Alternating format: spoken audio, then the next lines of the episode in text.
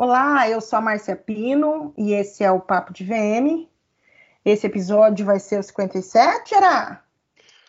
Acho que sim, hein? É, 57. Esse episódio vai ser, meu, eterno, na verdade. É, ele só tem esse número porque, assim, né? É, nós estamos aqui hoje, eu, Ará e o Endrigo. Fala, oi, Endrigo. Oi, oi. E nós estamos aqui com ela, que hoje é que vocês não podem ver, estamos todos de smoking aqui para receber Isso, o Celina não tem. Não, eu preciso falar hoje, gente, que se por acaso eu sumir, não é que a conexão tá ruim, não. Eu vou desmaiar e acordar algumas vezes. Fala oi pra gente, Celina. Gente, eu tô ficando apavorado. Olha a responsa que vocês estão me dando, por favor, né? É, até parece, a gente é fichinha para você, mulher. Menos. Ai, Celina, você sabe que é uma honra, a gente já ficou aqui enchendo seu saco e falando um monte. É, você sabe que é uma honra ter é, você aqui, uma pessoa do seu gabarito aqui no nosso Não, podcast. gente, pode parar, por favor. Mesmo. Só- E eu queria que você, antes da gente começar, tem várias perguntas aqui para você, mas antes da gente começar, eu queria que você contasse um pouco da, da tua história, dessa sua história incrível no varejo, e, e falasse um pouquinho de você também, Celino, o podcast é seu, fica à vontade. Ok, vamos lá, galera. Na verdade, eu acho que o meu sangue judaico que me fez não sair do varejo. Não era essa a minha ideia inicial de vida. Eu sempre fui uma apaixonada por livros, sempre li muito. Eu era daquele, daquela criança que quando ia para a praia, naquele tempo o Guarujá era maravilhoso, tinha pouca gente e a gente tinha barracas. E eu ficava debaixo da barraca lendo Monteiro Lobato, porque eu achava incrível ler, era difícil largar o livro. Legal. E aí eu resolvi o que, que eu vou fazer da vida, o que eu vou fazer da vida, eu estava no colegial e eu descobri que existia na ECA, na USP, um curso de editoração. Falei, cara, me achei, vou fazer editoração, vou editar livros, eu queria fazer marketing editorial. Esse é o meu, meu destino. Entrei na ECA e fui lá começar a fazer meu curso. Comecei, eu comecei a fazer editoração e fiz publicidade também, os dois juntos na meu pai, nessa época, que sempre foi pioneiro também, ele é um cara que tinha uma visão muito para frente, tinha acabado de fazer uma sociedade com o pessoal de Goiânia para montar um shopping center. Ele tinha tido uma construtora, quando ele se desfez da construtora, ele começou com um projeto de um shopping que era dentro de uma fazenda em Goiânia. A fazenda chamava Flamboyant. E ah, ele falou, filha, vem comigo, eu vou fazer um curso de um, um, um mês e pouco nos Estados Unidos sobre shopping. Vem, vem, vou, vou te inscrever, você vem comigo. Ele estava querendo que eu fosse trabalhar com ele. Mas eu falei, ah, quer saber, eu vou fazer esse curso com ele. Fui para os Estados Unidos, fiquei um tempinho com ele, fizemos esse curso, rodamos nos Estados Unidos para ver shopping e voltei. Ah, fui estagiária dele, um, enquanto eu fazia faculdade, eu fui estagiária dele do Flamboyant Shopping Center, que foi o shopping que ele fez com esse grupo, que é ainda hoje o melhor shopping de Goiânia, isso foi Uhum. década de 80. Mas na faculdade eu tinha um amigo que era um jornalista, que era surfista e que ia muito para Bali surfar. O pai dele era rico, ele de vez em quando sumia, estava indo para Bali surfar e pedia para eu assinar a lista de presença. Ele assina para mim, tá? Eu assinava a lista dele, ele ficava super feliz. Aí um dia ele veio para mim e falou, ô Cochem, vem me ajudar, eu vou abrir uma loja. E outro dia estava falando de shopping, não sei o quê, vem me ajudar que eu não entendo nada disso. Eu registrei uma marca e eu vou abrir uma lojinha em frente ao ginásio de Ibirapuera, porque meu pai faliu e eu preciso agora trabalhar para ter dinheiro para poder viajar. Aí eu falei, ah, vamos lá, simbora. Esse cara, que chamava Sidney Tenucci, o famoso Sidão, estava abrindo uma marca chamada Ocean Pacific. Hum, Ele tinha 23, eu tinha 19. De repente, eu virei diretora comercial da OP. Ah, ele cuidava de produto, ele e a irmã dele, a irmã dele estudava direito, mas foi lá fazer produto, e eu cuidava de toda a área comercial. Eu cuidava da lojinha, que ficava embaixo, e cuidava também do atacado, da equipe de representantes, e a coisa começou aí, OP virou um escândalo de venda, tudo que a gente fazia vendia, tudo que a gente fazia vendia, e a carteirinha de, de nylon vem, começou a vender não sei o quê, o surfwear virou moda, enfim, foi uma loucura. Aí eu falei, quer saber? A nossa lojinha ali do Ibirapuera vendia muito, falei, eu vou pegar os contatos que eu tinha do meu pai e vou lá bater no Dr. Pérez, imagina, gente, da Multiplan, porque eles estavam para abrir o Shopping Morumbi em São Paulo. Fui lá, eu com uma cara de pau, dizer que a gente queria abrir uma loja no Shopping Morumbi, que ia inaugurar. Aí o Dr. Valcir, que era diretor dele, falou, olha, eu nunca ouvi falar de OP. Eu tenho uma lojinha que tem um cara que está desistindo, não vai dar tempo de vocês inaugurarem, porque o shopping está praticamente pronto, mas eu vou ver o que, que é a lojinha de vocês. Ele mandou os corretores irem ver a loja do OP e viu que isso era uma loucura. Fila de mães, fila tripla em frente à loja, de gente querendo comprar carteira de nylon, calça de popeline e camiseta de surfista. Abrimos a nossa primeira loja no Shopping Morumbi, em frente ao McDonald's, onde hoje é a Morana, aquela foi a primeira loja do OP. E a gente foi durante muitos anos a maior venda por metro quadrado do Shopping Morumbi. Que legal. Eu usei assim, muito OP. Pois é, e foi assim que eu nasci, gente. Eu, de repente, tive que aprender a tocar loja, a tocar a área comercial, que era a área de representantes, e o marketing do OP. Imagina, Paulinho Lima da Trip vinha me vender anúncio da Visual Esportiva, enfim, coisas da vida. E todo mundo, todo o surfwear nasceu de lá, Fico, Alf da Hang Loose, eu patrocinei muito o campeonato de surf e fomos crescendo em lojas até que um dia toco meu telefone e fala assim: Olha, é um tal de doutor Salomão que quer falar com você de Curitiba. Eu lá fui atender, ele falou: Dona Celina, eu, meu nome é doutor Salomão Soifer, eu estou abrindo um shopping aqui em Curitiba e eu queria ter uma loja de vocês aqui. Eu falei: Olha, a gente não tem a mínima condição de ter uma loja em Curitiba. Ele falou, não faz mal, eu tenho alguém que abre isso aqui para você. Ele faz não. uma fran... franqueou. Ele falou, eu tenho alguém para ser seu franqueado. Eu falei, o que, que é isso? Ninguém sabia o que era isso, gente. Falou, não, eu tenho aqui uma pessoa que abre a sua loja. Bom, aí eu sentei. Eu, não, na verdade, eu, eu liguei para o Nelson Varenga. Nelson estava começando com Elos Dealer. Hum. Falei, Nelson, como é que você está fazendo essa história de Elos Dealer? Ah, bom, abri a nossa primeira franquia da OP com a filha do governador, que foi a pessoa que o doutor Salomão me indicou, hum. para ser a franqueada da OP no Shopping Miller, Curitiba. Foi assim que a franquia, eu virei franqueadora sem saber, ninguém sabia como fazer franquia direito. E... Não tinha franquia nessa época? Não tinha, não tinha, não tinha. Tinha IASES na área de educação, tinha muito pouca coisa. A gente inventou que era a franquia. Sentei com o advogado, fiz um contrato e fui embora. Chegamos a ter, era a época de, do boom dos shopping centers, né? Então apareceram 500 pessoas todo dia, todo mundo queria abrir uma loja do AP, que era um sucesso. A gente chegou a ter 45 franquias, mais as 15 lojas próprias em São Paulo, mais seus 3 mil, 2 mil, 3 mil clientes multimarca. Foi uma loucura, gente. É uma loucura. Vendia-se muito, aprendi na raça, errando e acertando, perfil de franqueado, como é que falava com o franqueado, enfim. Em 87 eu deixo a empresa porque eu comecei a entrar em conflito com o pessoal de produto, porque eu estava vendo que estava uh, se perdendo o foco, que era muito comum nessa época, né? Pacalolo foi a mesma coisa, workout. Quando você faz sucesso, você começa a perder foco de produto. Uhum. E eu senti que a coisa não ia bem. Eu falei, gente, eu tô fora. Tô completamente fora. Eu vou sair desse barco, eu tô me, senti me sentindo num Titanic, olhando para o iceberg e ninguém estava vendo o iceberg. Aí eu caí fora. Louca, todo mundo me chamando de louca, isso é louca.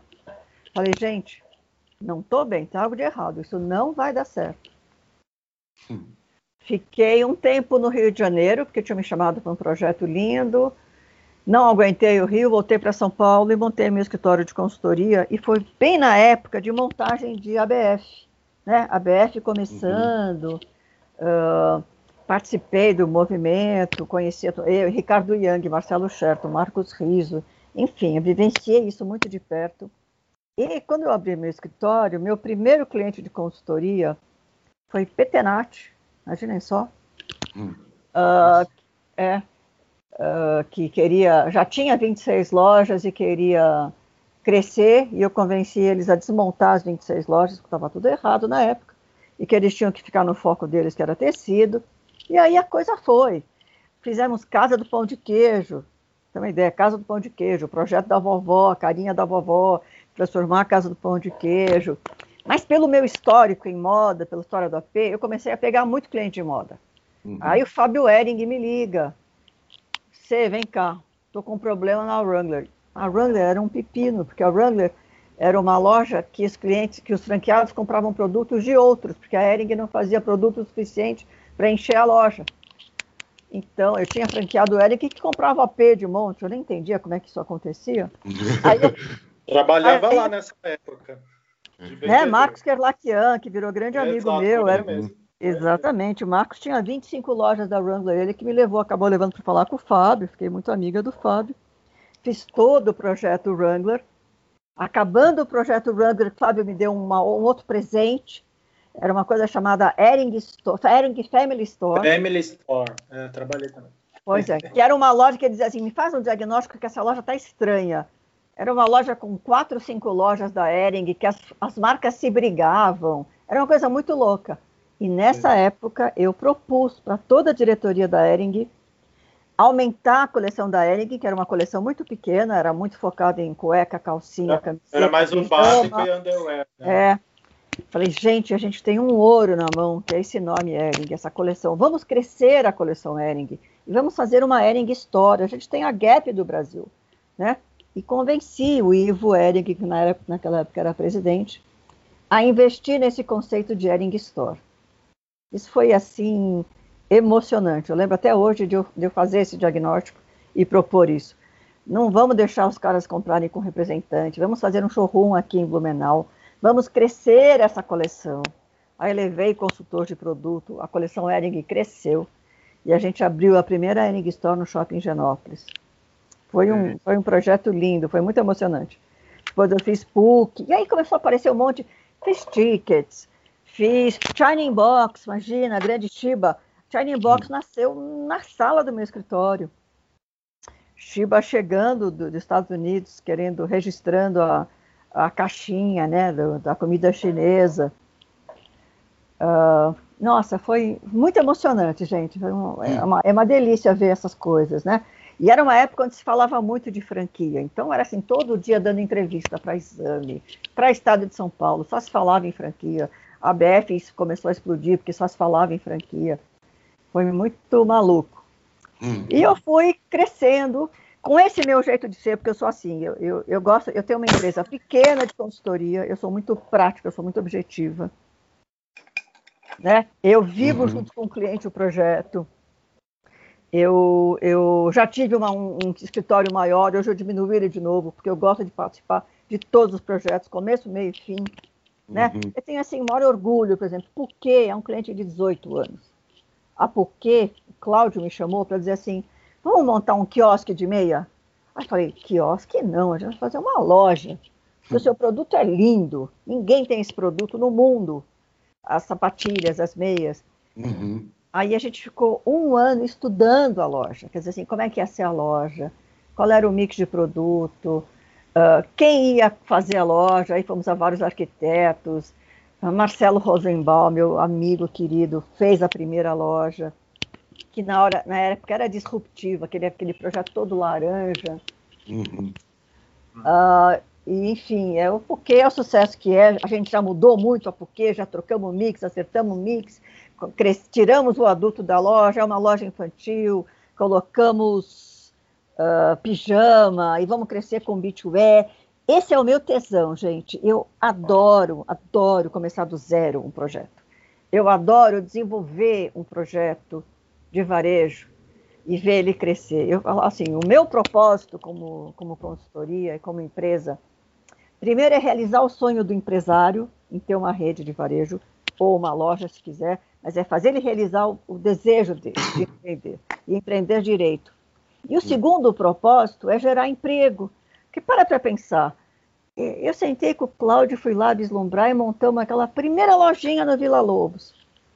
Hoje é uma rede de quase 200 lojas. Olha quanto emprego a gente gerou. Verdade. Muito bom.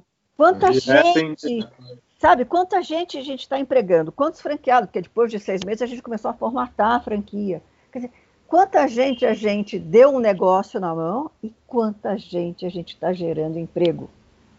A pessoa que hoje é a diretora de marca da Porquê, que é a Andréa Mendes, começou, eu entrevistei ela para ser a gerente da primeira loja. Olha que lindo. É. Olha, olha como o varejo, e essa é a minha briga, pode ser um campo incrível de trabalho e que as pessoas não valorizam. Isso. Começar no chão de loja e poder crescer e virar uma puta executiva. É. Né? Enfim, essa sou eu. Uh, aí não, tem um mas... monte de outros clientes. É, é, eu, eu, acho que a gente pode, Celina, a gente pode só escutar essas histórias hoje, que já ah, é. é. Não, gente, tem histórias lindas, né? Eu, eu, eu tenho dois projetos novos, que é Le Briju, que é uma loja que eu amo de paixão, uhum. que é de um importador de bijuteria chinês que apareceu na minha sala dizendo assim, quero abrir uma loja. A gente começou do zero também, é uma loja linda. Oceane, que é uma loja que a gente inventou de objetos de desejo, é, de Michel, de, de, de, de, acessórios de beleza, né? Uhum. Também comecei com eles um ano antes da primeira loja. Enfim, gente, tanta história gostosa. Eu, Sabe o que eu, acho, eu acho interessante, assim, que às vezes é, eu acho que o Ará e a Má também passam por isso, de lojistas que querem abrir a loja, estão só preocupados com o projeto arquitetônico. Ah, estou passando por isso agora e você fala, a gente fala, olha, mas você quer fazer uma marca, uma loja, um novo negócio? Tem muita coisa para estudar, não é Nossa, só isso. É estratégico, a gente sempre fala, é, a palavra estratégico não é para ontem. É, Nossa Senhora, um gente. ano antes a gente começou a pensar o negócio, ou seja, é muito estudo envolvido para realmente dar certo, né? Uhum. Nossa, eu estou fazendo um projeto para um grupo grande do Sul, que a gente vai fazer o projeto em seis meses. Falei, cara, mas a gente vai ter que correr muito, ok? É. Correr, tá preparado?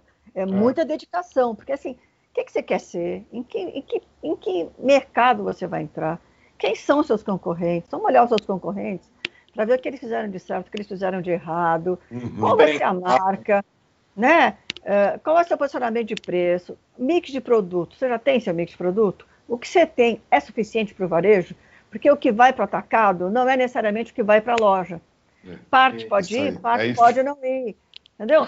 E precisamos de acessório. Ah, puta, vamos lá, tem que comprar Pode faltar alguma coisa, né, no mix. Claro. Então, vamos lá, então. Ah, legal. Ah, vamos... Não, pera, amigo, mas para chamar o arquiteto, você tem que ter um briefing, porque o arquiteto não vai acertar se você não tiver um bom briefing. Depois do projeto dar errado, ninguém sabe por quê. Então, assim, é, o arquiteto não é adivinho. Ele tem que saber toda a sua linha de produto. E ele tem que saber os percentuais que vão representar esse mix. Se você depois resolve ter cinto, precisa ter um lugar para pôr o cinto. Se você vai ter biju, precisa ter lugar para pôr a biju. Quer dizer, não pode chegar no arquiteto e dizer assim, eu quero uma loja de moda feminina. Então, amigo, é muita coisa que você vai ter que falar antes. Então, Fica uma coisa assim, surpre... surpreenda-me, né? Chama o profissional e fala, olha, eu quero uma loja feminina, me surpreenda, faça aí alguma é. coisa e me mostre. É, então, assim, quando eu falo para a pessoa, cadê o mood board da persona da sua marca? Aí a pessoa fica me olhando. Ah, quem? Novo. Mas quem? persona? Persona? La persona sou eu. É, é, aí. aí eu falo, galera, ai, mas então é só essa menina que vai comprar? Eu falei, não confunda. A persona é. é quem inspira a marca, não é quem compra. Quem compra é quem gosta dessa persona. Mas tem que ter alguém eu fiz Animale com o Roberto, a gente discutia quem era a pessoa, né? Pelo, pelo amor de Deus. A mulher Animale é magra, malha todo dia, usa chapinha, não tem cabelo cacheado, tem cabelo liso, é sexy, é magra, é alta. Isso, é. ele tem que saber. Todo mundo que faz produto para ele sabe que é isso. Então você tem que saber uhum. o que é a sua marca. Enfim, gente, dá trabalho. Você entendeu, Ará, por que, eu não compro? Não, mas, gente, eu posso falar? Da, assim, eu, eu tô aqui, eu, tô quase, eu, eu, com os meus cachos todos morria de rir. Assim, vou ter que botar chapinha, né? eu tô quase Mas o dia que eu fizer chapinha, o dia que eu fizer chapinha né, e quiser ir para uma festa sexy, eu já sei onde comprar roupa. Na Animale, meu bem. Entendeu? E assim que é o mundo, né? Porque você não é uma pessoa só. O que o consumidor precisa entender é o que sua loja quer dizer e quando ele vai procurar sua loja, né? A, a mulher que quer uma roupa, a, a, mulher que quer uma roupa bonita, cool, ir para uma festa, mas sem ser muito notada, imagine que eu tenha muito dinheiro, eu vou comprar na Armani. Agora, se eu quero ir numa loja para chegar numa festa e todo mundo me olhar, eu vou na Versace. Eu vou no Dolce Gabbana. Ai, que lindo! Eu tinha certeza que você ia falar isso. Não é? Exato. É, você escolhe o que você quer ser, certo? Então, é, e é assim o mundo. Né? É assim que você vai ser notado. Né? Você quer uma roupa mais casual, quer uma roupa mais chique, quer uma. Enfim, galera. É, então, isso dá trabalho, as pessoas precisam entender que para você ser alguém, é por isso que fala, ah, tá todo mundo fechando a pandemia. Não, não tá todo mundo fechando. Eu tenho um cliente que está mais que ano passado. Está fechando quem já estava ruim. Fechou quem tinha a lição de casa bem feita realmente sofreu. Ah, é, a lição de casa é a questão, é isso que eu ia falar. Assim, oh. Quantos oh. trabalhos não aparecem que daí quer para ontem, né? E daí eu tô, você faz, você precisa criar uma uma, um planejamento aí sem ter base de dados. Gente, eu estou usando até o Stories para conseguir base de dados agora na minha vida. Não, gente, vamos lembrar o seguinte. Gente, a gente precisa de um VM para. Não, mas não, gente, o VM tem que entrar junto com o arquiteto, não é, é depois. É porque depois o VM é. vai reclamar que não tem o que ele precisa. Né? É. Então, assim, ah, não. Ah, se quer as áreas lindas, mas olha aqui o que tem de VM nessa loja. Olha como está essa coordenação. Mas isso vem desde a da concepção da coleção para o projeto de loja. Enfim, a gente vai vibrando tem milagre, e falando. Ei, ô, ô, Celina, eu estava procurando uma frase para pôr para pôr na camiseta do Papo de VM. Uma, uma camiseta vai sair Não Toque nos Meus Manequins, né, Ara? É. E a é. outra vai sair o VM vem junto com o arquiteto. É, acho é. ótimo. Mas essa aí em letras garrafais. É, em letras garrafais. o manequim pode eu... encostar. É, o VM eu... vem junto com a concepção da marca, gente, porque é. senão lá na frente vai ser remendo. Vai dar problema. Vai, dar, vai ser remendo, vai ser remendo. É. Ai, gente, eu tô Famosa loja orgulhosa. de retalhos. Eu tô bem orgulhosa porque eu, eu fiz, fiz parte aí de um projeto que eu não posso falar ainda, porque ele ainda é segredo aqui na minha cidade. É, mas, nossa, a hora, a hora que todo mundo vê aquilo, é assim, vai ser um, um boom aqui de mostrar Ótimo. o quanto que antes dela chamar o arquiteto, Celina, ela me chamou. Que delícia. Claro, antes que do delícia. ainda. E aí depois, depois a reunião com a, a minha reunião com o arquiteto para que eu pudesse explicar para ele o que ele precisava é, fazer para a gente e depois as correções dentro das coisas que ele foi criando para que ficasse adequado ao produto, à altura, enfim, é tudo. Mas foi incrível e, e, a hora que eu puder contar, eu vou contar. Mas agora sim, vamos na, na primeira vamos que eu quero saber uma coisa aqui da Celina. Celina, hum. com todo esse envolvimento, e, e, eu sei que você não parou nem durante, quer dizer, a gente fala durante a pandemia, nós estamos em pandemia ainda, né? Ainda Mas assim, para você, neste momento, qual que é a principal mudança no varejo? Olha, acho que primeiro uh, que a gente aprendeu que a gente tem antes, vamos lá, na década de 80, 70, 80, o importante era ter QI, né? Lembra que a gente fazia teste de QI? Verdade. Para testar, a inteligência. Depois, na década de 90, era a inteligência emocional, né? Agora é inteligência da, da, da ocasional, quer dizer, como é que você reage a essas turbulências, ok? E, e o lojista teve. Quem foi o lojista que reagiu bem à turbulência? É como é que você está preparado para esse, esse mundo de inseguranças. É uma inteligência, né? Saber estar preparado para isso. Não é fácil. Uhum. Né? Então, primeiro foi isso. Porque o que, que eu faço agora com as minhas lojas fechadas? E no nosso mercado, o que, que faço eu com eu franqueador com 200 lojas fechadas? Né? Então, eu acho que primeiro foi isso, esse respiro, e agora o que, que eu faço, e o que, que eu faço com a minha equipe, etc, etc. Né? Eu fiquei três é. dias, eu fiquei três dias de cama primeiro, antes de poder responder, eu fiquei três dias de cama.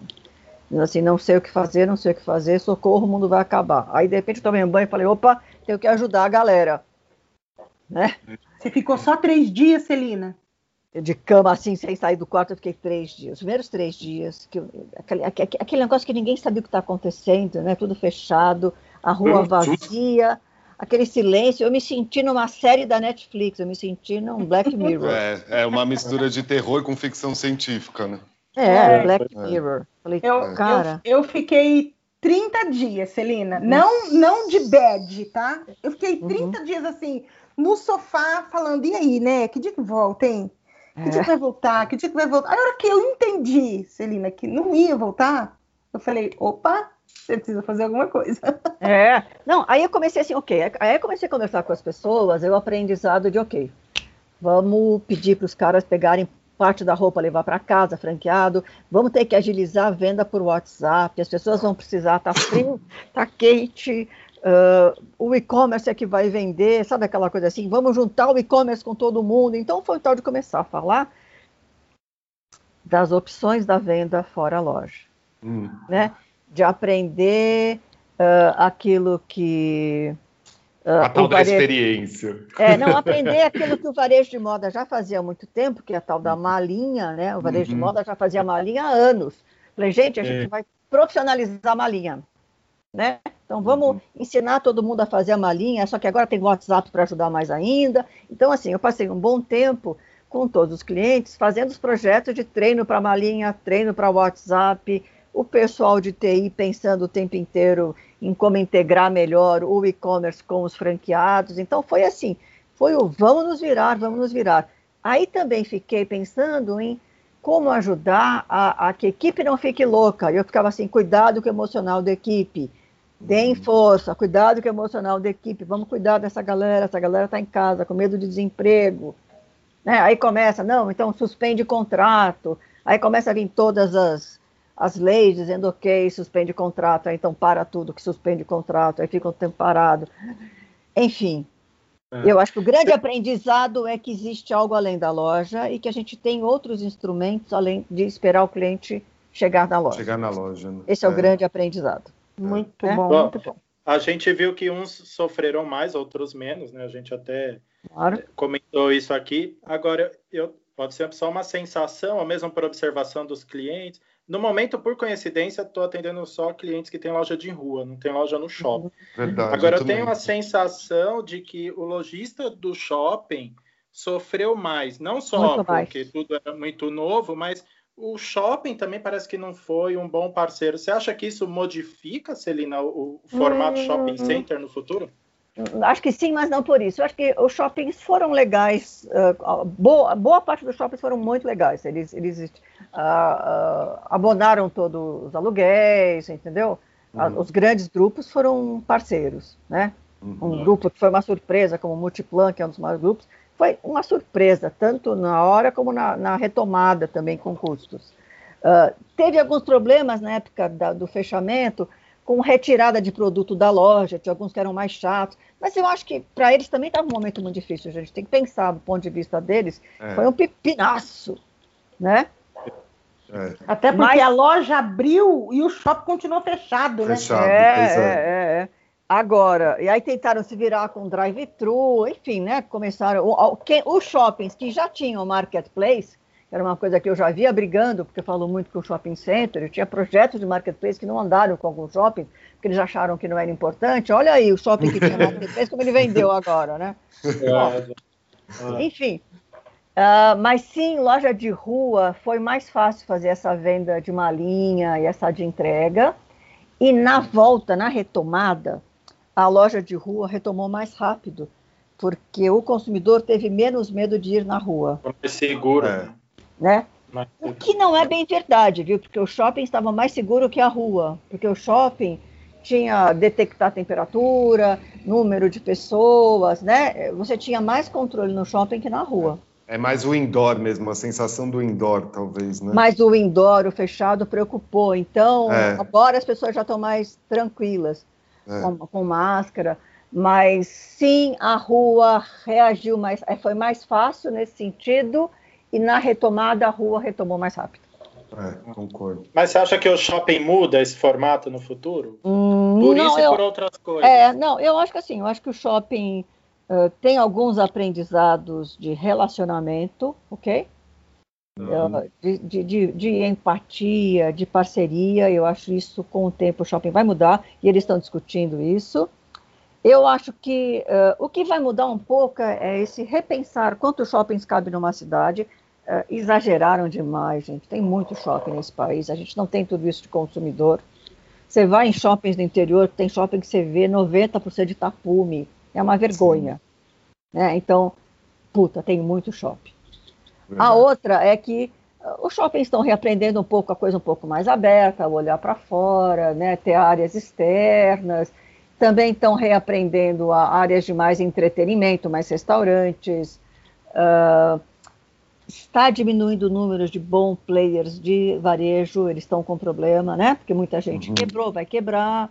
Então, é. eles também estão tendo que remanejar, gente indo embora, gringo indo embora, né? Então, é. estão tendo que rever várias coisas, né? Mas eu é. acho que o mundo do shopping uh, teve que aprender a ser mais empático com o lojista, Uh, vai ter que rever um pouco o processo dele de cobrança, de cobrança de aluguel. As burocracias. É, é, a parte financeira, a parte comercial vai ter que ter algumas mudanças. É muito caro, né? A ocupação é. do shopping é muito cara, principalmente para os é, lojistas é. pequenos, né? Muito... É, não para todos, para todos. Eu acho que vai ter com o tempo alguma mudança nisso. Mas Celino. Grande lição. Oi, fala. Deixa eu perguntar uma coisa para vocês. O que, que tem sido suas principais recomendações aí para os seus clientes? Hum, no momento. Olha, no momento, primeiro, uh, uh, eu acho que as equipes estão sendo repensadas de loja, e eu acho que hoje a gente está tendo uma preocupação tão grande com o atendimento, que eu acho que a uhum. gente vai voltar a ter uma coisa que eu sempre gostei, mas que as pessoas olhavam contra, mas acho que vai voltar, que é a história do caixa único. Uhum. Né? Uh, se você olhar alguns atendimentos hoje que eu considero melhores atendimentos do mercado, que é Nespresso, que é uhum. Dengo, Dengo dá um show de atendimento, é, que é uma concordo. coisa colaborativa. Um te atende, outro, outro faz isso, quer dizer, várias pessoas te atendendo, não tem a briga é. para te atender. Então, eu acho que a história de você ter um caixa único na loja com premiação, bom gerente olhando premiação, mas ter uma coisa menos briguenta entre menos concorrente um com o outro que está lá como é, é aquela coisa do da vez, sabe o da vez, uhum. aquela briga para é. atender. É. Eu acho que... Aquele esperar na frente da loja, né? Uma fila, tem uma fila. É, até porque as equipes vão diminuir, ok? Porque não cabe uhum. tanta gente dentro da loja. Então, acho que isso é uma tendência forte. A outra é que vai ter que melhorar muito o mix de produto e planejamento de produto, tá? Eu acho que o planner hoje é um cara extremamente importante dentro das empresas para saber exatamente quanto de cada produto tem que ter na loja e formato de abastecimento. Uhum. Isso é, para mim é fundamental.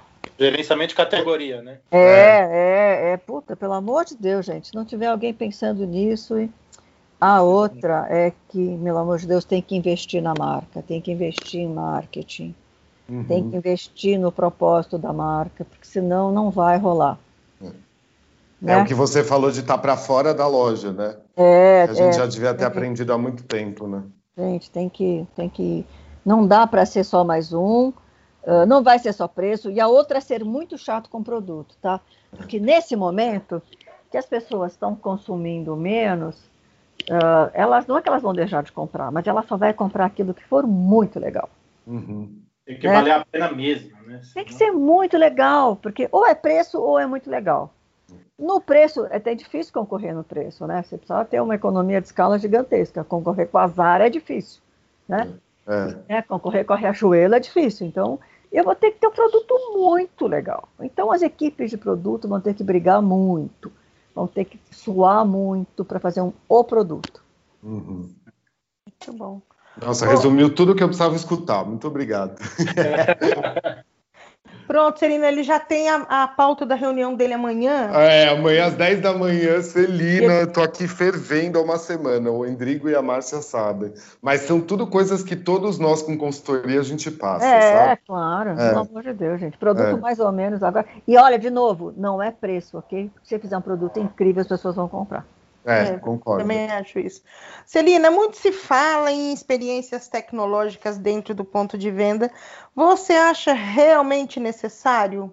Ai, eu, gente, eu morro de rir. Quando eu chego no lugar e está escrito Digital Store.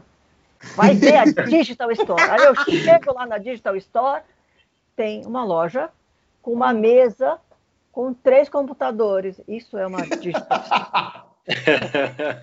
Fogo, né? É, aí eu falei, Fogo. Digital Store, meu Deus, o que será isso? Eu lembro, ó, essa é uma história. Todo mundo voltando da NRF falando da Rebeca Minkoff. Não, você precisa ver a Rebeca, você tem. Eu detesto a NRF, viu? Detesto, odeio, não tô há anos, acho uma babaquice. Acho um bando de gente ganhando dinheiro, fazendo trupe pé para Nova York com o dinheiro do patrão. Dá licença, Celina. Dá licença, Celina.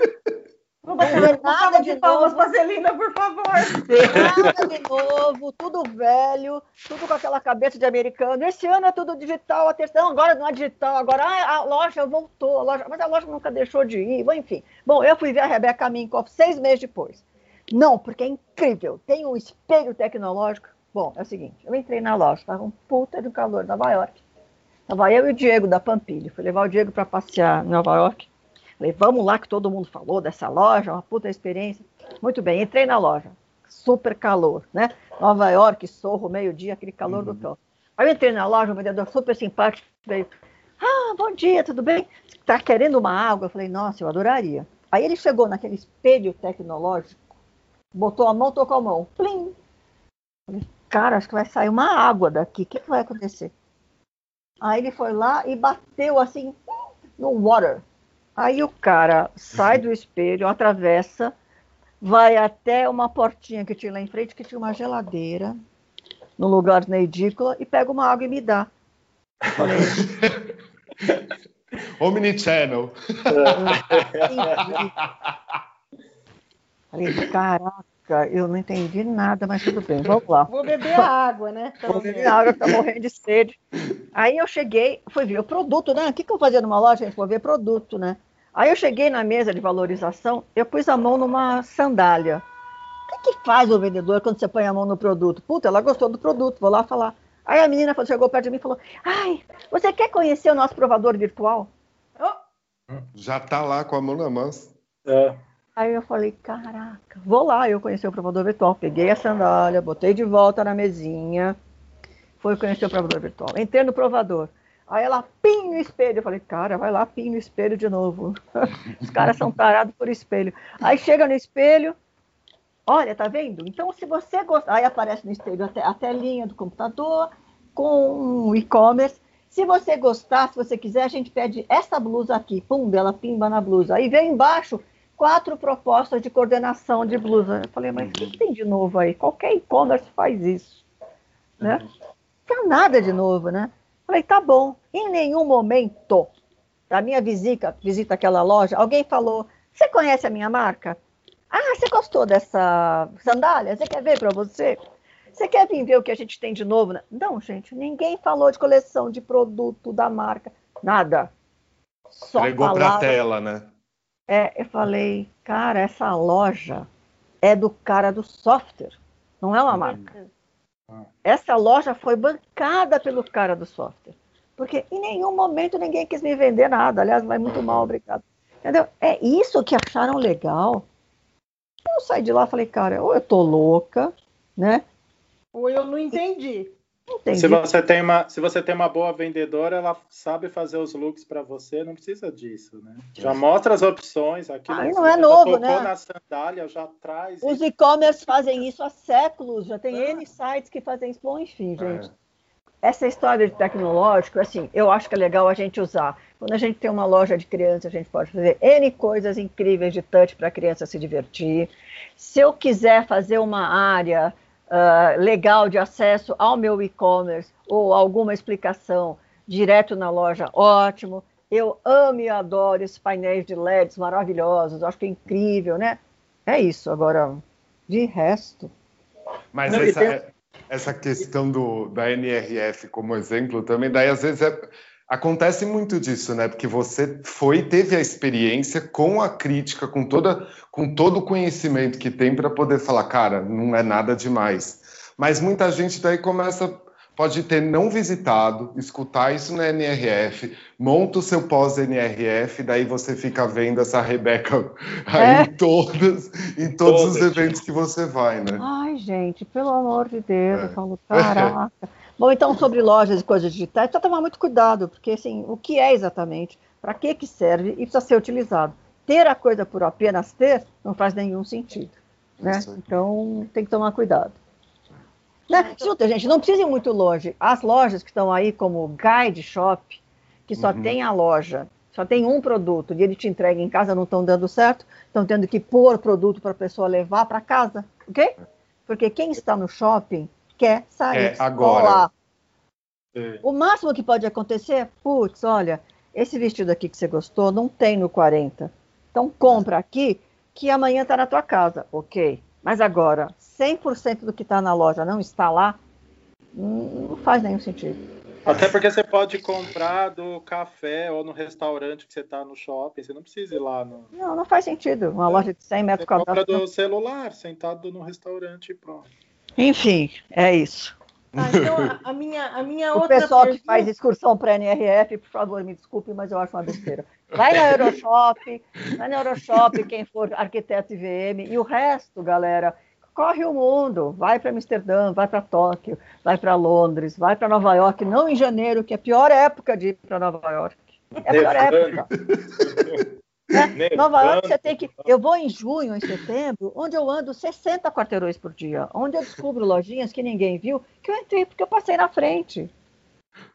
Ô, Mar, eu vou querer uma camiseta a mais agora no podcast. Qual que vai ser? Anti-NRF. Não, eu odeio NRF. Pode botar, eu odeio. Eu odeio.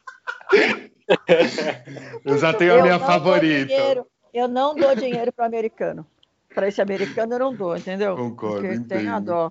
É, entende, né? Então, ô, ô, ô, Celina, As Silvinhas estão salvas, então. É, eu, eu vou falar é. assim, eu nem vou fazer a outra pergunta, porque a minha outra pergunta é, é se realmente existisse toda essa relevância em relação a essa tendência, que eu também já odeio essa palavra, de ter a, a experiências, né, de ser assim tão necessário ter experiências tecnológicas, é, né? Como que, o, como que o pequeno varejista fica nisso, né? Então, assim, não, tem um monte de coisa que dá para fazer dentro da loja, é só botar a cabeça a pensar. Bota, um é, bota um iPad maravilhoso e se a pessoa quiser comprar, se você tiver e-commerce, se você quiser mostrar para o seu cliente que aquilo é tendência, deixa lá um visorzinho, hoje a televisão é barata, bota a televisão passando aquilo que ele pode ser interessante para ah, entendeu? Sabe é. que esse, esse assunto que a gente está tendo agora me lembrou que eu fui a primeira vez num restaurante outro dia, dessa primeira vez nesse tempo todo, e daí eu percebi que não tem mais cardápio, né? Não, gente, QR Code.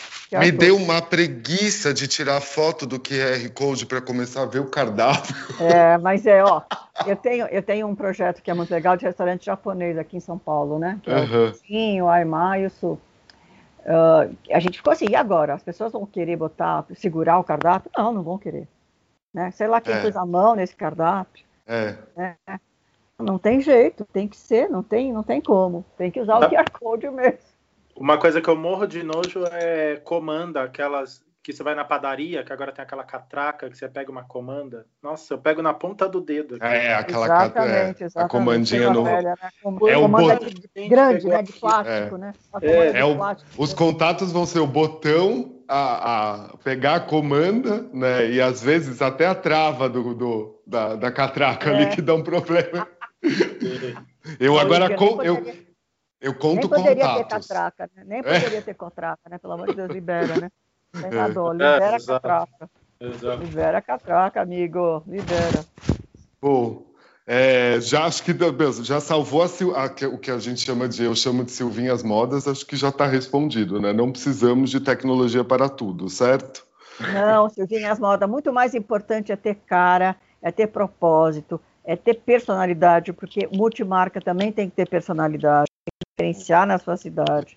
Então, se diferencie tendo uma cara, tendo uma coerência, compre bem dos seus, escolha muito bem. Hoje você tem N fornecedores, faça um planejamento legal de compra, faz com que as coisas entrem aos poucos e não queime todos os cartuchos, faz um bom VM na nossa loja, exponha legal e treine a sua funcionária, dê conteúdo para a sua funcionária. Hoje, com internet, a funcionária de, de, de moda pode ver desfile, pode ver vitrines de fora, pode ver por que, que a tendência é cropped, por que, que a tendência é calça boyfriend ou mames. Uhum. Tem muito conteúdo para fazer, fazer com uma curadoria e ensinar a sua equipe. Uma vez por semana, pega um iPad, pega o seu computador e dá uma aula de tendência para a sua equipe, para ela entender por que, que ela está vendendo. Melhorar a comunicação. É, é, porque, gente, é. o que a equipe de venda precisa entender, e precisa entender muito, é de produto. É. Produto e coordenação. Essa história de só ter passo um, passo dois, passo três, passo quatro, isso já era. É. Isso é básico. O que a equipe de venda precisa entender, ela precisa entender muito de produto, ela precisa entender qual é, o que, que é o, o poliéster, o que, que é o tecido, o que, uhum. entendeu? E ela precisa entender o que, que aquilo está na moda, por que, que o uhum. cítrico está na moda, por que, que tem que usar a calça mais curta ou a calça mais longa, com que combina, isso é, com que, que você vai vestir a calça mais comprida, enfim, ela precisa é. entender, ela precisa ter assunto com o cliente. Você isso sabe é que. Muito mais importante. Você falou disso antes da gente gravar e antes de vocês entrarem, eu estava falando com a Márcia é, esse cliente que eu vou apresentar amanhã, né, projeto inicial, eu precisei fazer cliente oculto, porque, né, não vai ter VM sem claro. serviço. E. e eu estava contando para a Márcia que todas as colaboradoras de loja, todo mundo que eu fui atendido, quando eu queria saber sobre o tecido, e a marca tem a ver sobre querer é, ter um envolvimento sobre o tecido, né? Uhum. Todas elas tiveram sempre que virar a roupa que elas estavam me mostrando do avesso para poder ver na etiqueta que tecido que, que era. É. E daí eu dificultava mais ainda para perguntar, porque, ah, mas a pessoa é calorenta, será que sabe assim? E assim, foi nota nota ruim. Assim. Como é que você vai vender sem saber o que você está vendendo? É, como é que você vai é. ajudar a pessoa no provador a entender como é que ela vai ficar bonita? A pessoa quer comprar numa loja para sentir servida no Brasil, ela quer, e, acima de tudo, ela quer se dar um prazer. E você volta muito naquela loja que você comprou alguma coisa que ficou super bem em você. É. E que, de repente, a vendedora te ajudou a coordenar e fez uma coordenação que você não faria sozinha, né? Porque é aquela Sim. famosa briga. O que, que vai para a vitrine é aquilo que surpreende, não é o óbvio. É aquilo que a cliente não tem no guarda-roupa dela. É aquilo que vai dizer assim, putz, olha que incrível que é isso. Né? É. Então, esse, esse é o grande papel do varejista e esse é o grande papel da equipe de venda. Mas Por qual falar... é o grande, o grande argumento hoje, Ará, das vendedoras? Você até comentou sobre isso. Ah, eu fiz um post. sai muito. Eu ouvi muito, tá, tá saindo bastante. É, Nossa, é, não, bom, eu quero bom, ser exclusivo, gente. Eu quero é, ser quero. exclusivo. Por mais que eu queira pertencer a um nicho, eu quero ser exclusivo, sabe? Pelo Ai, amor de Deus. Meu Deus do céu. Celina, não, Pior de tudo é assim, você já conhece a nossa marca? Você sabe, quer ver? Sabe aquela coisa assim? Você sim, quer... sim. Ai, gente, tem uma. Que é o contrário da Dengo, né? Como você ah, A Dengo, quando você fala, meu Deus, eu experimentei a loja inteira. Quem me atendeu é maravilhoso, tomei o café. Eles deixaram eu experimentar a loja inteira. Quando você vê, você está levando 3 quilos daquela folha lá de, de é. chocolate que pode ser quebrado. É, é de janduia, maravilhoso. É, é, incrível, gente, que isso. Aí tem, além de conhecimento de produto, olha o que o cara conhece de produto. O que ele sabe de plantação de cacau. Pois o que ele é. sabe, o que o propósito daquela marca está fazendo com plantação de cacau na Bahia, né? Ele sabe de tudo, ele tem Sim. história para te contar, e ele te encantou com essa história. É. Né? E ele foi te encantando mostrando o produto. E aí, o vizinho, o vendedor, o outro vendedor, também ajudou, servindo um café, todo mundo ganha junto. Né? Aí, quando eu falo do colaborativo, o mundo tem que ser mais colaborativo, gente. Né? Eu inventei um tal de varejo no divã, que é um trabalho para lojista pequenininho de diagnóstico a preço de banana, uhum. para poder ajudar os pequenos. É. Entendeu? Sabe assim? Porque o mundo hoje é colaborativo, não tem como. E Celina, nesse mundo de hoje, então, assim, acho que já citou bastante da pergunta que eu vou fazer, mas daí eu quero saber dos clientes que, que você atua aí. Uhum. É, você acha que eles estão, como é que tá assim, eles repensarem nessa história do mix de produtos, eles estão repensando no VM e eles estão repensando nessa equipe de vendas? Sim, todos. Todos? Todos. A gente está trabalhando Legal. muito nisso. A gente está trabalhando em um marketing mais agressivo, um marketing mais forte, o um marketing da marca, um marketing uhum. mais forte. Uh, lançamento, eu tive cliente de, de, de ah, Oceanic, você diria, a história da Oceanic, que é um projeto uhum. que eu amo de paixão. A gente não cancelou nenhum lançamento, nenhum. mesmo em pandemia, a gente não cancelou nenhum lançamento. É. Ah, e olha que no varejo, no varejo eles são mais frescos, né? Ainda mais novos. É, é, é. Não cancelamos nenhum lançamento. Uhum. Entendeu? Então, assim, não pode parar, não pode parar, não pode parar. É Porque as pessoas precisam de novidade, as pessoas precisam ser estimuladas. O né? online é. tem um papel importante, né, Celina? Não só agora. Claro. Gente, o online é assim: a pessoa chega na loja com o telefone mostrando o que ela quer, ok? Uhum. Muitas vezes o seu, aliás, na maioria das vezes, o seu e-commerce serve de catálogo para o cliente lá na loja comprar. É. Né? Então, é, é, é claro. E depois, assim, gente, o cliente escolhe aonde ele quer comprar e quando.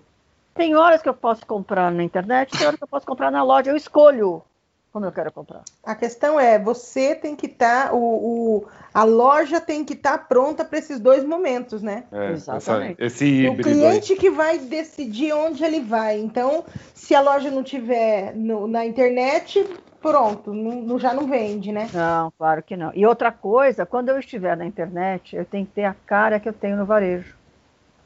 Né? Eu tenho é. que ter personalidade. O site também tem que ter personalidade.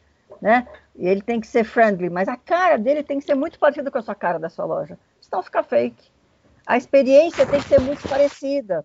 Uhum. Né? A experiência tem que ser também na hora que você vai mandar o produto para casa do cliente, que é uma delícia se abrir uma caixa que chega de, de, de, alguma, de alguma compra com o cheiro da loja, com o bilhete da vendedora, com um presentinho, com um mimo, né? com um recado na caixa legal. Pô, é uma experiência. É. Sabe que eu estava treinando uma, uma equipe no atacado, Celina, uhum. e eu falando para elas, né, o que que você que, que você, vocês fazem alguma coisa, né, para esse. Porque é sacola de plástico a roupa, né, no atacado. Então a, a, menina pede lá no, no WhatsApp as peças que ela quer, a menina fecha a sacola. Eu falei, qual é o seu diferencial? E muitas ficaram caladas. Aí uma falou para mim, Márcia, eu escrevo na sacola assim, ó, fulana segue suas peças com carinho, com cuidado, com não sei o quê, com nananã, beijinhos, joguei umas balinhas dentro da sacola. Pum. E eu falei para ela assim, sério, você faz isso? Ela falou, eu faço todo mundo rir de mim, Márcia. Gente, vocês não viram o que o Renato da Rubinella fez durante a pandemia? Alguém serve o Renato Rubim? Não, eu não. não. O cara foi um espetáculo. O Renato é um fofo. O que, que ele fez? Naquele desespero, ele começou a fazer vídeos engraçadíssimos, entre e depois, no Instagram da Rubinella uhum. e no Face da Rubinella. E viu o que fez o Renato. O Renato se fantasiava, se fantasiou de mulher e se fez de mulher. Bom, gente, eu ria tanto. Ele disse assim: Eu vou mandar esse pacote agora para dona Mariela. Dona Mariela, junto com a sua compra, tá indo aqui um bombom amor, punha bombom no pacote. Vou dar para a senhora também um chaveirinho. O dono da empresa fazendo isso, ok?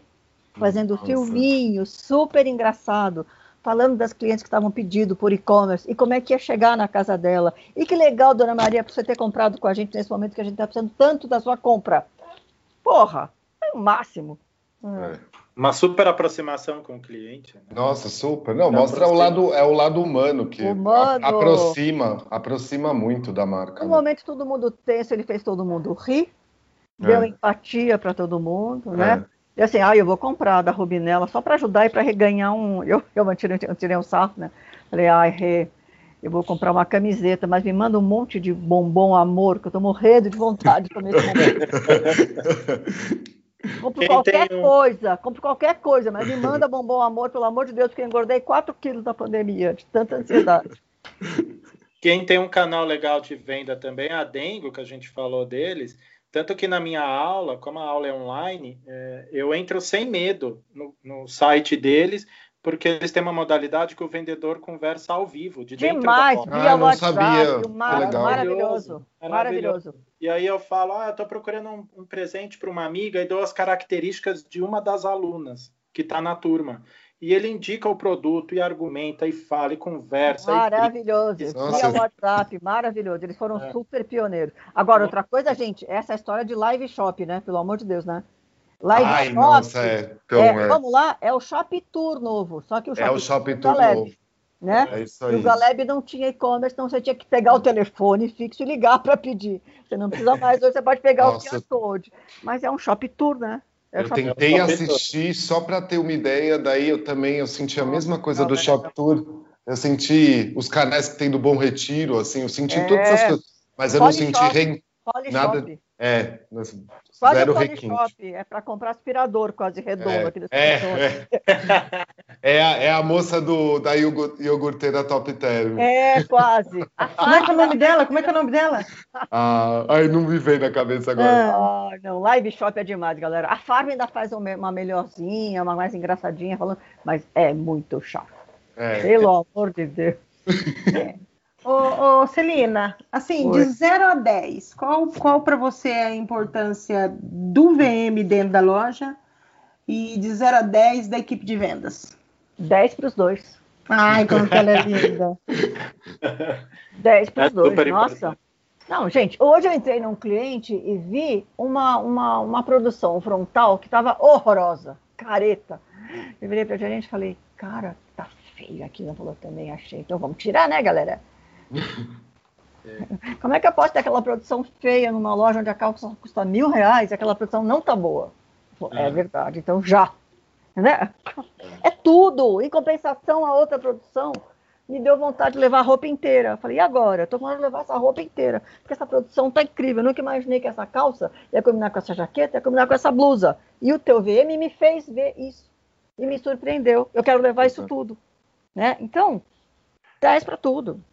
10 para equipe e 10 para VM, entendeu? E 20 para produto. Boa. Né? Pelo amor de Deus, galera, tenha dó de mim. É, porque sem produto não tem nem VM nem equipe, né? Tem Vamos nada. também. Tem nada. Tem, tem não, loja, tem Se esse produto for bobo, eu vou comprar na Header, eu vou comprar na Riachuelo, tá todo mundo fazendo um trabalho incrível. Vou, já viram aquela loja Casa Riachuelo? Maravilhosa. É, Maravilhosa, incrível, entendeu? Então, hoje você tem grandes players fazendo trabalhos incríveis. Não é. vou nem falar de Zara, né? Porque tá Orcocu, sai daqui, incrível, VM incrível, produto incrível, tudo lindo. Já não é barato porque o dólar tá caro, já não é nem uhum. barato. É. É. Mas, para concorrer com esses grandes, eu tenho que ser muito bom, eu tenho que ser foda, eu tenho que ter um produto incrível, né? Então, eu lembro assim, se vocês não lembrarem, quando abriu a Zara do Morumbi, que foi a primeira Zara do Brasil, eu estava lá no shopping, foi todo mundo, né? Aí eu entrei, pus o pé na Zara. Aí eu olhei para a esquerda, estava o Tufi. Olhei para a hum. direita, estava o Renata Core. Olhei um pouco mais para frente, estava o Valdemar da Aí eu olhei mais um arregalado. O Turco da Cavaleira. Falei, gente, vamos tomar um café, porque está todo mundo aqui. Juntar todo mundo, porque estavam todos lá.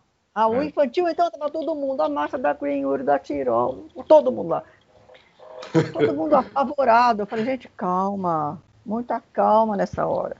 Errou é. quem tentou fazer produto barato para concorrer com ela. E teve gente que entrou mal, porque não dá para concorrer com ela. Você tem que se diferenciar e não concorrer com ela. Se for concorrer com ela, tá ferrado, não vai conseguir. Não tem jeito. Eles são Opa. incríveis. Então não eles dá são blindados. Concorrer. Eu falo que eles são blindados. Não dá é. para concorrer. É. Então, por favor, não concorra com ele. Se diferencie. Porque se for concorrer, está ferrado. É. Celina, é, falamos, falamos do live shop aí. Eu tenho uma pergunta hum. que até eu falei para a Márcia, deixa para mim, por favor, porque eu tenho discutido muito isso.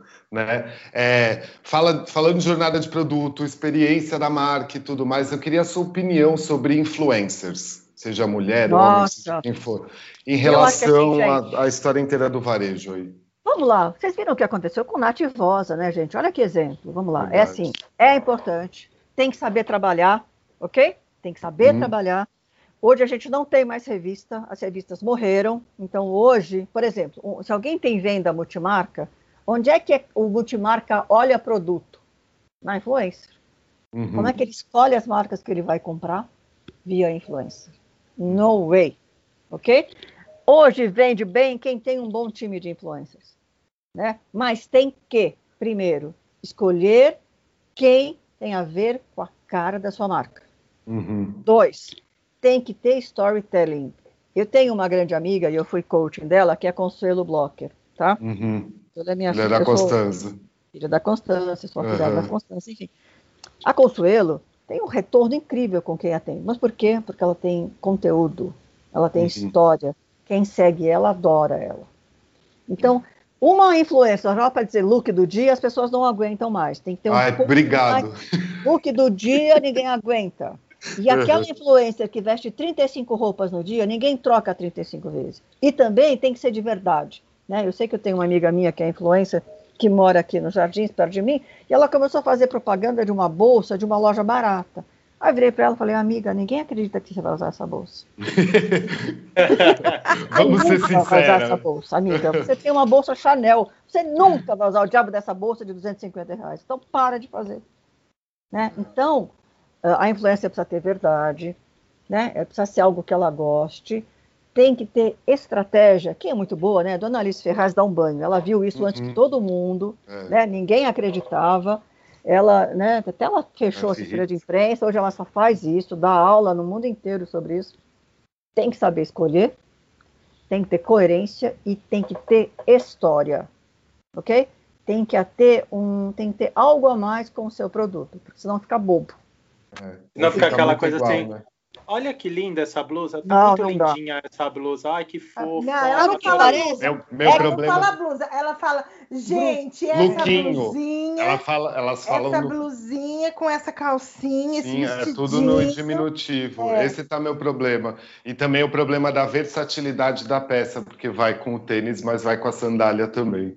É, não, não. Então, gente, Isso... pra ser verdade, ok? Uhum. Consistência e coerência com a marca né? Precisa ter constância, porque fazer uma vez não dá, quer dizer, precisa ter um programa uhum. muito bem feito, mas precisa ter conteúdo e verdade. Senão, fica uma influência negativa. E precisa entender que tem influenciadoras que fazem a marca e tem influenciadora que vende, também tem isso, verdade, ok? Verdade. Então você precisa ter o equilíbrio. Tem influenciadora que fala, ah, essa ajuda no recall de marca, e a outra, o que vestir vende. Então tem uma mistura. É.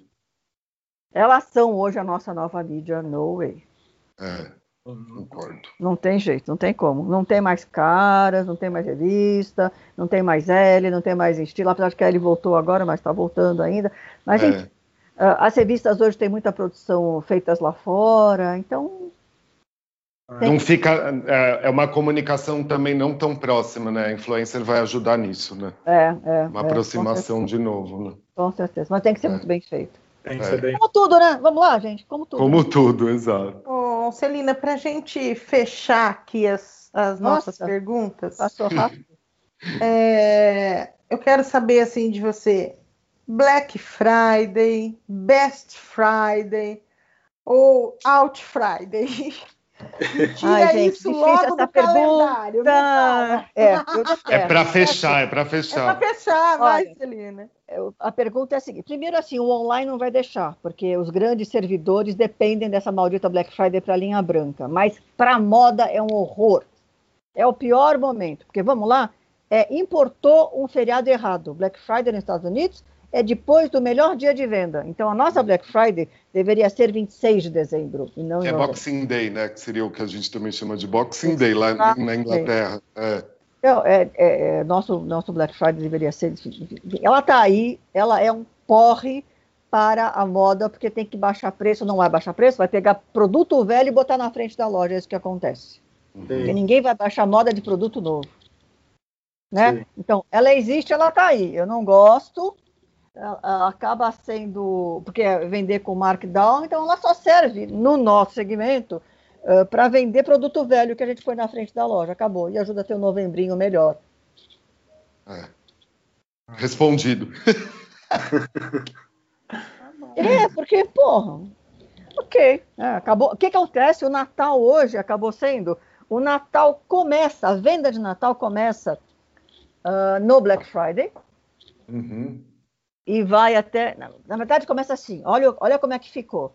O começo de novembro ficou super ruim de venda, porque as pessoas deixam de comprar esperando, esperando o Black Friday. É. Aí vende na Black Friday tudo baratinho, porque tem que ter preço. Aí depois tem a ressaca da Black Friday, porque as duas semanas depois da Black Friday são péssimas. Porque todo mundo já comprou na Black Friday. Sim. Então volta a esquentar a venda só 20 de dezembro, 17 de dezembro. Olha que horror. Em cima. Em cima, porque a turma já comprou. Então, assim, quando você quer entender o que você vendeu no Natal, começa dia 20 de novembro, que é quando começa a Black Friday de verdade. Né? Quer dizer, então, ficou essa confa. E, e, esse, e essas ressacas antes e depois da Black Friday, é um, é um terror, porque você vê o fluxo do shopping diminuir muito, não é pouco. Assim, por que, que eu é. vou comprar hoje esse daqui? Uma semana isso aqui pode estar custando 40% a menos. Mas eu, eu, eu acho assim, muito. É, eu nunca comprei numa Black Friday, eu não espero Black Friday. Eu só comprei eu manequim. Acho, eu acho que Black Friday não devia nem existir. É, até porque do eu acho que não faz nem sentido para gente. E, e, eu acho assim que nem o nome não faz sentido e você pode melhorar esse nome à vontade. Nossa, não, não é tudo. Não, para mim eu acho um horror. Eu acho um horror. Mas não se tentou fazer em setembro aí a tal da Semana da Pátria? É pior, que é Teve pior. A Semana setembro da é Pátria. é lançamento, gente. É lançamento de coleção que vai me fazer em setembro. Então, é aqui que foi o louco? O Bolsonaro, que... Bolsonaro. tá, tá, inventou a Semana Brasil. Foi ele que inventou a Semana Brasil, junto foi. com o cara da Van. Ah, tentar... é, exatamente. Agora, tá mais três podcasts. Ah, tá, tá bom, Celina. Agora eu já entendi porque a Semana da Pátria eu vou abraçar a Black Friday, vai. É, é mais e, aí, e aí agora a gente está com um problema que Black Friday também não pode ser Black, porque aí é racista. Então vai ter que chamar Color Friday, My Friday, Beauty Friday. Cara, mas nós estamos no Brasil, por que, que não pode chamar só sexta-feira de, de, de promo? Sexta-feira é. da loucura. Galera, da loucura, gente. Vai. Tem coisa melhor que Halloween no Brasil? Que, ah, é. feriado mais brasileiro? É. Não, mas para nós não é feriado, né? Não, não é feriado, mas todo mundo bota Halloween na vitrine e vai vender. É, é. Pumpkin, entendeu? Aí virou. Não, mas Black Friday, Black Friday é um problema. Não, sem, sem é. chance. Sem então, chance. aqui, agora só tem uma, uma. Eu acho que você meio que já respondeu a pergunta de uma ouvinte, mas ela é super fã sua. Hum. E falou para mim, ai, fala com a Celina. Eu falei, falo. É, Celina, ela, ela disse que já ouviu você falar bastante sobre, sobre né, equipe de venda tal. Uhum. E ela disse que ela tem uma dificuldade grande, ela trabalha no Magazine Popular. Uhum. E às vezes, às vezes não, na sua grande maioria, os colaboradores não sabem, por exemplo, por exemplo que ela me deu, o que é uma hot paint. O que que você pode falar de dica, vamos assim dizer, para essa ouvinte ajudar essa equipe? Uma vez por semana, junta a turma de manhã antes de abrir a loja, faz uma curadoria de todos os assuntos que são importantes de modo que você precisa vender, que tem a ver com o produto que você comprou, e ensine essa galera. Essa galera não é obrigada a saber. Quem é obrigado a dar essa informação é você. E hoje, com a internet, é muito simples, né, gente? Pinterest e WGSN e Use Fashion e todas as empresas de moda, todos os desfiles estão aqui na sua mão sem pagar um centavo. Nada. Ok? Sem pagar é. um centavo. Você faz uma curadoria incrível, em uma hora, compra um cafezinho, um pão de queijo e um suco de laranja. A galera vai gostar e dê uma aulinha para eles. É simples, é isso. É isso aí. É isso aí. Eu, falo pro, eu falo pro lojista assim: olha, é, pensa a quantidade de horas que o colaborador fica na loja, mais o tempo que ele leva para se deslocar até aqui, principalmente loja público C, D, uhum, que o pessoal muitas uhum. vezes mora mais longe. Falei, se longe. você ensinar para ele dentro da loja, ele não tem outro lugar nem tempo para aprender. Ele não tem, não existe um não tem, não tem, um claro. intervalo claro. de tempo que ele durma, cuide da casa, da família, esteja na é, loja. É, vai lavar roupa à noite, vai pegar o trem, vai lavar roupa, vai fazer não é. sei o quê. Não dá. Então, chegou na loja, aproveita. Até porque se você vai estimular a curiosidade dessa galera, você vai dizer, olha, gente, eu vi nesse site, nesse Instagram, nesse Instagram. Você estimula. E aí eles também depois vão procurar, né? Uma hora que tiver um tempinho realmente, né? Vai dar uma olhada também. Vai é. dar uma olhada no ônibus, vai pegar o seu celular e vai procurar o Instagram daquelas marcas que você falou. Aqueles virou. Né? Você estimula, você mostra, você dá o caminho. É isso aí. Né? Então, você começa, até os próprios fornecedores têm material. Então, você está vendendo na sua multimarca a marca XYZ, Pega material dessa marca também, eles vão te dar. Mostra. Pô, gente, muito fácil. Muito. Dê é. cultura, compartilhe e ensine a sua equipe. Motive a equipe também a crescer e a, a pesquisar por eles por si só. Eles também vão atrás. Mas você tem que estimular. Se não estimular, ferrou. Ferrou. Hum. É, gente, alguém tem mais alguma pergunta para fazer para Celina? Não, nossa, ela respondeu um monte, gente. Bastante coisa. Então eu, eu vou começar aqui agradecendo a presença dela e falar que, Celina, por Deus, a gente ficava mais três dias aqui só falando sobre isso, porque realmente você é uma. Você é uma aula, né? Celina é uma aula, uma. É. Gente, Nossa. é muito tempo de estrada, é isso, galera. É, isso. Nossa, mas, mas é eu... muito gostoso. E você torna tudo muito leve. Eu acho que é. muito do, do, do seu sucesso é essa forma, primeiramente, simples de se comunicar, e, e você é didática. É, você, você conta uma história e você está falando, e eu tô, parece que vendo a cena de tão de tão didática Real, que né? você né? é, pra, que você tá é falando. prática, gente, porque eu sou prática. Exatamente. Então, né? eu, eu quero... vivo na prática e eu tenho que passar o que é a prática, porque senão é. a gente está. É, é, Tempo é, é dinheiro, melhor ser prático, né? É, é, é. eu sou, mas eu você sou sabe prática que... e sou objetiva. Exato. É, mas, mas, mas você sabe que tem muita gente nesse nosso universo aqui que quanto mais complicar para explicar, melhor, né? Então... Ah, não, não, espere da Celina uma consultoria que vem uma bíblia digital com 90 páginas. Todo um em inglês. De, todo em inglês, com um monte de paste, entendeu? Com, as, é. com estudos do mundo inteiro. Não, e pagou um milhão por esse estudo do mundo inteiro, entendeu? Então não, não sou eu, não. Sou eu, não. Muito bom, muito bom. É, então eu quero agradecer a sua presença de novo e falar que é a hora que você quiser voltar, a hora que você quiser falar alguma coisa. E um outro dia você podia voltar para falar para gente do, do varejo no divã, divã no varejo? Varejo no divã. divã. É, porque é um, um projeto lindo que, que você faz. Então a gente nem falou dele aqui. Eu até tinha anotado e acabei passando em. A gente pode um dia falar disso e também falar dessa história de mindfulness no varejo. A gente também está introduzindo agora ah, que as pessoas treinem mindfulness para as equipes de loja. Olha, muito bom, muito bom. Nós já vamos é. deixar esse, esse, essa, essa bandeira levantada aí para a gente bater. É, trazer coisa nova para a equipe de loja. Exatamente. Então eu quero agradecer a Celina, obrigado. é, obrigado, Endrigo, pela sua participação. E você sabe que obrigado você tem. Obrigado pelo convite. Muita importância aqui nesse episódio com a Celina, porque foi você que, que, que foi o nosso primeiro. O nosso primeiro.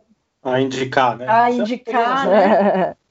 Há muito tempo. Eu amo a Celina, traz ela, ele escreveu para mim. E Ará, obrigada também, querido. Obrigado, meu. Eu vou, eu vou, obrigado. Eu queria só agradecer mesmo, porque hoje para mim era especial, de verdade. Porque com a Celina também aí, só de ver no Instagram dela, não vou ficar babando ovo, mas eu sempre, a Márcia sabe que às vezes eu, para fazer consultoria, eu sempre me sinto às vezes um peixe fora d'água, porque o meu jeito de ser também é muito escancarado. Uhum, assim, uhum. a Márcia até às vezes brinca do, meu, como é que você ficou trabalhando para aquela rede lá de, de marca infantil e tudo? E eu sempre achei, ah, eu acho que eu preciso ser uma pessoa mais terninha em gravata e mais certinho, mas você não, me dá o aval de que eu não, não preciso fazer isso nessa vida. Não, é melhor favor. ser sincero e autêntico e prático, sabe? Então, obrigado. Por favor, por favor. A gente tem que ser o que a gente é e fazer o que a gente gosta. Exato. Exatamente. E não ter medo de dizer verdade, né, galera? Porque às vezes falam umas coisas, as pessoas falam, opa, Sim, é, Também. É, então, gente, obrigada. Lembrando que esse episódio vai no ar na próxima segunda-feira, que ninguém sabe quando é, só eu. Eu coloco no ar. mas, mas vai estar na próxima é, semana. É, então, assim, não, nunca fale num podcast nem bom dia, nem boa tarde, nem boa noite, porque você nunca sabe o horário que a pessoa vai. Nunca sabe. É, mas o Ará é dono desse bordão. Minha frase. E eu quero agradecer a presença de todos de novo e, e lembrar que o podcast está disponível em todas as plataformas de áudio e lá no site do papodvm.com.br. E é só, gente. Então, por hoje é só. Eu sou a Márcia Pino e esse foi o Papo de VM. Tchau. Tchau.